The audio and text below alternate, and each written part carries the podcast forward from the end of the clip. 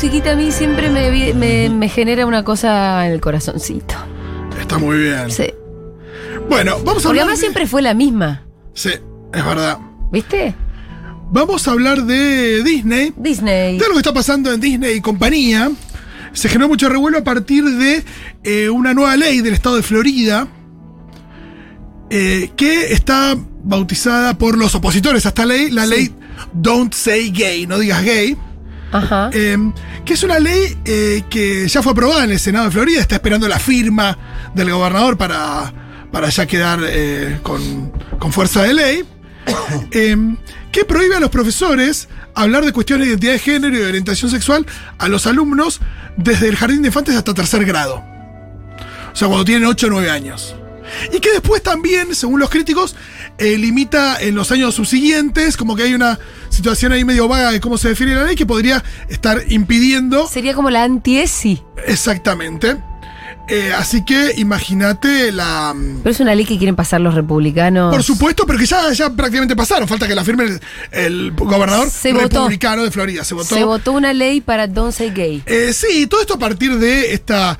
em, hay una avanzada conservadora en Estados Unidos desde, ya desde Trump y que los estados que quedaron con, de color rojo eh, siguen eh, aplicando, eh, muchas veces eh, dando marcha atrás con, con derechos ganados, ¿no? Sí, porque además Estados Unidos es un país tan federal que los estados tienen muchas más Claro. potestades Sí, sí, y pueden decidir cosas mucho más que nosotros. Por ejemplo, la ley del aborto es una ley nacional, la tienen que aplicar todas las provincias, no las pueden discutir. Allá, en cambio, por ejemplo, no. Tenés estados donde el aborto es legal, tenés estados donde no. Bueno, y claramente esto se puede replicar en otros estados conservadores y em, se armó mucho lío en Disney. La compañía Disney tiene más de 75 mil empleados en el estado de Florida, donde tiene sus parques, eh, y también en todo Estados Unidos, en diferentes estados eh, afectados también.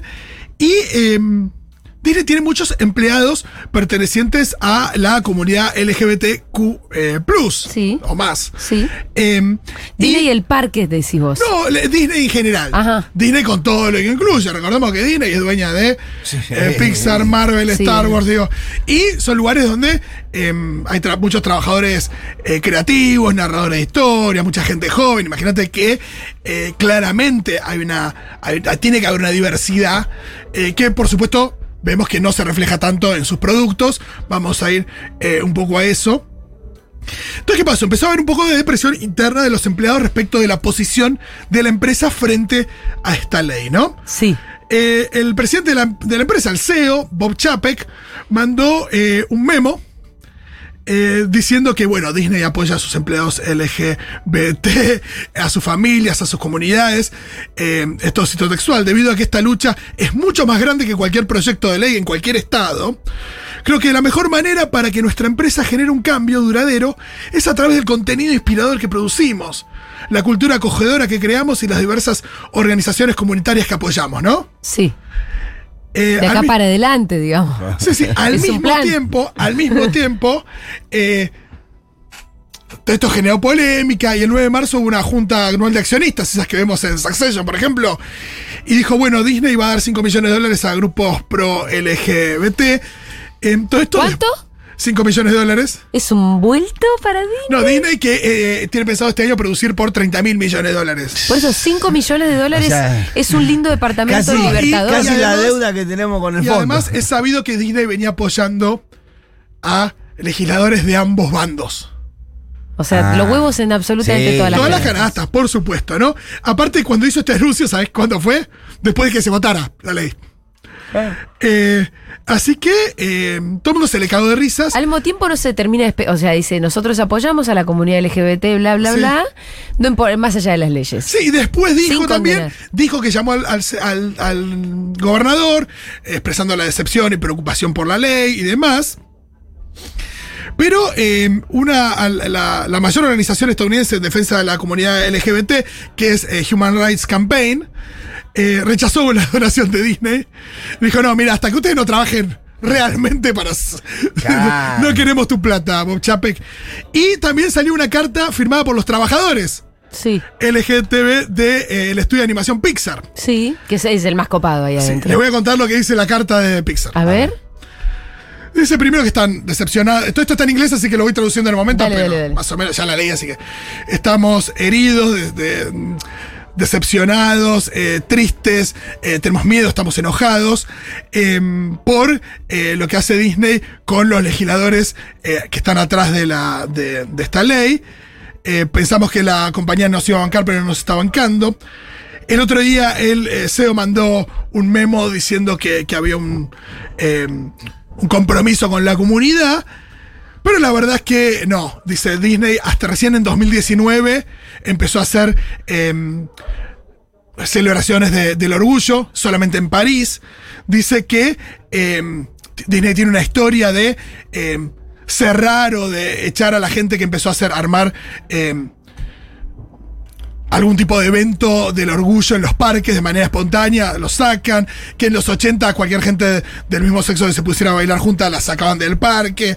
Eh, también dicen que eh, Disney hizo plata con el orgullo, sacando una colección Rainbow de Mickey, que no tenía las inscripciones de LGBT, que no se explicitaba el mensaje, pero sí estaban los colores, que, em, que claramente Disney se em, se beneficia con esto, pero no se la juega.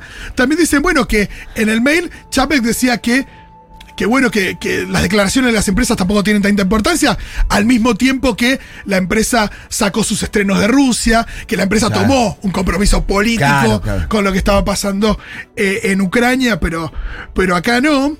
Eh, y después, finalmente, y que lo que más eh, salió después en los medios, dijeron, y el tipo nos dice que lo que la tenemos que sacar por el lado del contenido, que eso es lo que tenemos nosotros, las historias inspiradoras. Y nosotros estamos cansados, dice, de generar, eh, somos testigos de cientos y cientos de historias inspiradoras, muy diversas, llenas de personajes diversos, que mandamos Y que a. Disney y que no las bochan. Ah, qué fuerte. Entonces, una denuncia que eh, Pixar eh, no para de enviar, mismo también la- el leadership o los líderes de Pixar, que no paran de mandar historias diversas y realmente transformadoras a Disney y que Disney las eh, manda de vuelta. Qué difícil, Bueno, ¿no? Eso Pixar, porque... no te hubiese vendido. Claro, pero qué difícil, ¿no? Porque eh, después Disney te puede argumentar cualquier cosa por el motivo por cual te la bochó a Sí, la... está claro que es el negocio. Puede decirte está claro- no me gusta el argumento, yo qué sé, me parece que esto está mal. Sí, no suma. Había, por ejemplo, eh, hubo una que, que se dio en Marvel, que había una escena en la que Valkyria, que es una guerrera de Marvel, que está en Thor, eh, en un momento aparecía en una escena como en su cuarto donde, donde salía una piba, sugiriendo una película TP, sugiriendo que eh, se había encamado con la piba, ¿no?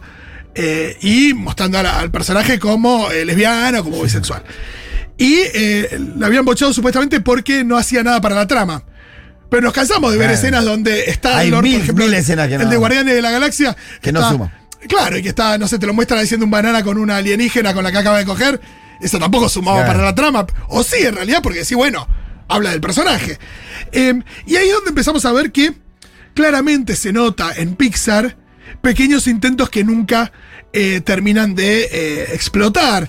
En, ya, van much- ya van varias películas de Pixar donde aparece algún extra. Sí. Una pareja de mujeres llevando un cochecito en Buscando a Dory, el personaje de la policía lesbiana en Unidos, cosas muy pequeñas que claramente tienen que ver con algún intento totalmente sofocado por parte de la empresa. Y por supuesto que no existe em, tener un extra de, de- tipo al fondo del plan, una referencia medio ambigua como representación. Representaciones es cuando vos ves algo, te sentís Claro. y realmente tenés que, que verlo y vivenciarlo para identificarte, si no... Bueno, ustedes no me habían dicho que Luca era una Sí. suerte de alegoría Bueno, de la salida. pero Al menos mi, mi- mi hija la interpretó de esa manera. Sí, pero, pero nunca termina de ser explícito. Claro, no, Claro. Es, expli- no, es, no es tan Y te, concreto. da- y te das cuenta, digo, hay algo con lo que pasa con Elsa en Frozen 2, que Elsa Claro. no tiene un candidato, hay una cosa donde conoce una piba, eh, al final ves que ella se muda con, con ese, con ese pueblo y está con esta piba, pero, pero por supuesto que no lo explicitan, aunque si vos escuchás las canciones, Sí, sí, sí. eh, pueden estar dando cuenta de, de una salida de closet, desde Let It Go hasta,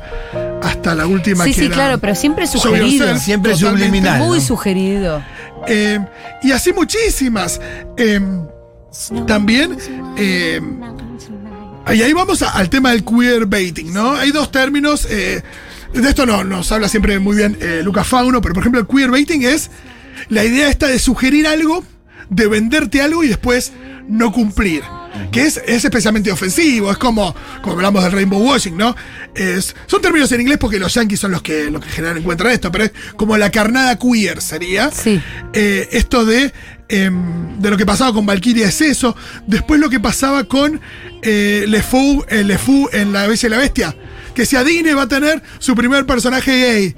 Porque Le Fou en un momento baila con un chabón y medio que le tira onda a Gastón. Que eso ya lo habíamos visto en la primera Bella y la Bestia, ¿no? Sí. Eh, así que siempre hay una cosa ahí eh, bastante heavy respecto de venderte algo que al final eh, no se cumple. Ahora, por ejemplo, con eh, Pixar en esta lucha, evidentemente interna que hay, parece que en la nueva película de Lightyear, que se estrena ahora en junio, Sí. que cuenta la historia de supuestamente el personaje en el que se, baja el se basa el juguete de Buzz Lightyear, Ajá. que no es vos el que ves, sino es el verdadero guardián espacial. Parece que había una, una escena en la que, no sé, dos minas o dos pies se daban un beso. Sí. Y, que, y que Disney la había, la había bajado y ahora la volvieron a subir. Hay que ver de nuevo si. ¿Cómo es ese avance? Si realmente pasa a ser representación o es anecdótico. Hay una escena muy ridícula en la última película de Star Wars que, que es muy mala, que también es de Disney, donde al final en la celebración hay dos pibas dándose un beso, dos chabones dándose un beso, ya ni me acuerdo. Sí. Así de eh, estúpido era, ¿no? Claro, claro. Eh, eso no es representación. Aparte es muy loco porque así todo, cuando vos decís estos pequeños, ni siquiera intentos, cosas que van colando, también son rechazados, porque estas películas después se cortan o no se estrenan en países como Arabia Saudita, en Qatar, Claro. en China, depende de los casos, ¿no? En Rusia, países con una carga de homofobia importante, olvídate. Y bueno, y ahí es donde está el tema, ¿no? Claramente hay un negocio de mercados que se cierran a partir de la inclusión de, de estos personajes. Y el propio mercado yankee, que también es verdad que está polarizado, que hoy por hoy, eh, por supuesto que el sentido común es mucho más abierto que lo que podemos ver a veces en, las películas o en la clase política o en, o en la televisión. Pero así todo, eh, hay mucho camino por recorrer. Después está el queer coding, que esto es un tema muy interesante, alguna vez lo hablamos con Luca Fauno. Coding es por el código y que tiene que ver con el código Hayes, que era un código del que hablamos en una, una época, un código que censuraba las películas en la década del 30, 40, 50 y 60, terminó en los 60 en realidad, que decía qué cosas se podían hacer o no, esto de que una película tenía puntos a favor si mostraba la bandera norteamericana, que los besos no podían durar más de 3 segundos, y así muchísimas cosas.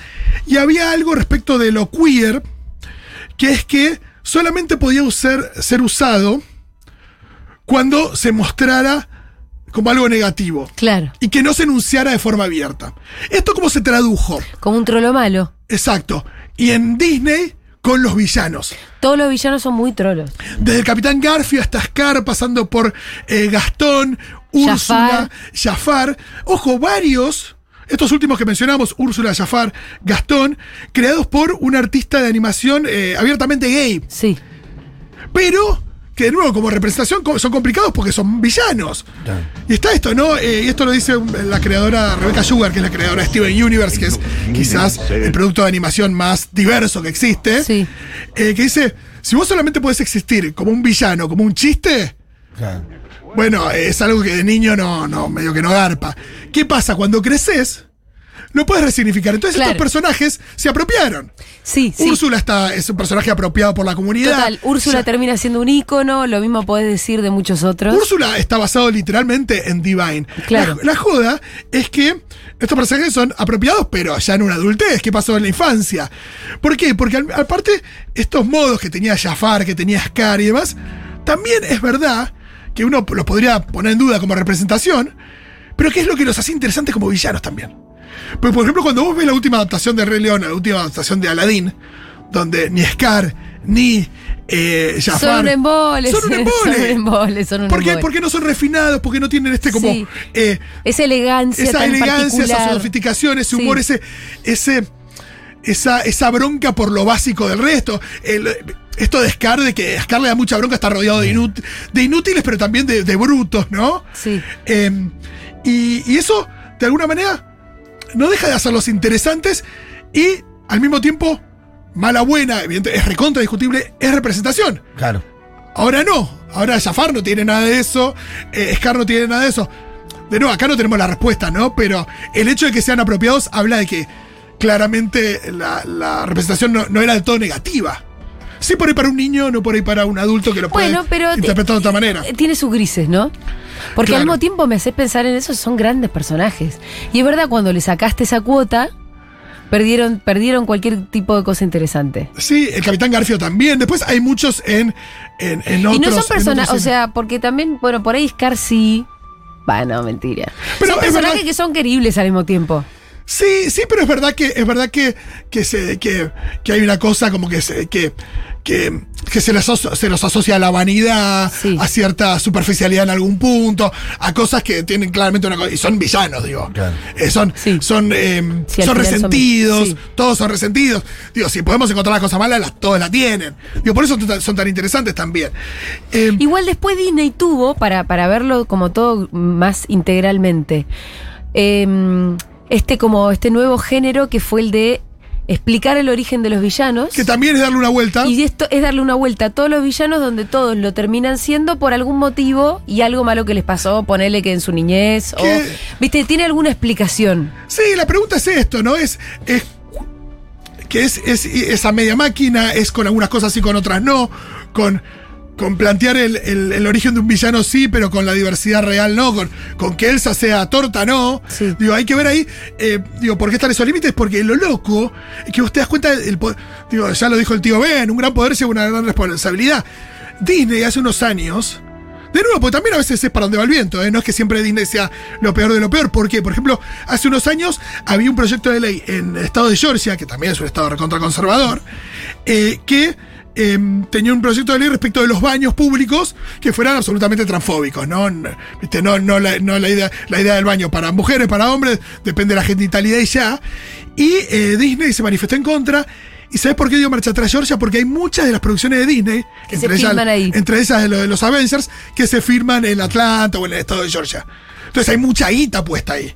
Y es verdad que Disney pisa fuerte, entonces la opinión de Disney pisa fuerte. Entonces lo que quieren los empleados es que la opinión del CEO refleje la opinión de los empleados. Cuando hablas de la opinión de Disney, ¿quién es? Claro, pues al mismo tiempo hay accionistas, está el CEO, pero bueno, un comunicado del CEO es un comunicado del CEO. Después, accionistas tenés de todo tipo. Es difícil, pero eh, si los empleados se quieren hacer escuchar, evidentemente se están haciendo escuchar, aunque no todos por igual. Ahora hubo marchas, algunos no adhirieron.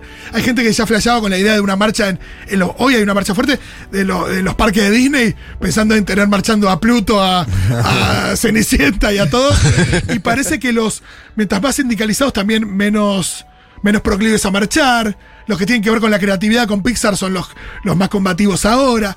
Habrá que ver, pero lo que está claro es que es una empresa muy fuerte, que pisa fuerte también en Y con la economía de estos estados. Sí, y con una interna fuerte. que- y con una interna fuerte que, que estaría bueno que, que la saquen adelante quienes van por la diversidad y que honestamente la empresa empiece a, a generar contenido diverso, como lo hay mucho y por ahí sí debemos una columna, ya lo ha hecho Lucas Fauno, para hablar de, de contenidos eh, para niñes y animados eh, muy diversos, como pueden ser, acá ya lo dijimos, eh, habló Lucas Fauno de Sailor Moon, hablamos también de Steven Universe y muchos más.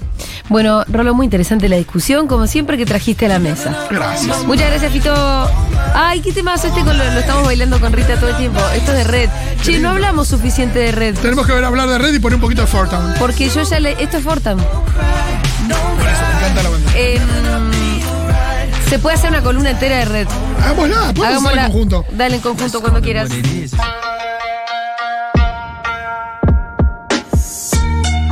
Juntabas margaritas del martes. Juntabas margaritas. ta, ta, ta.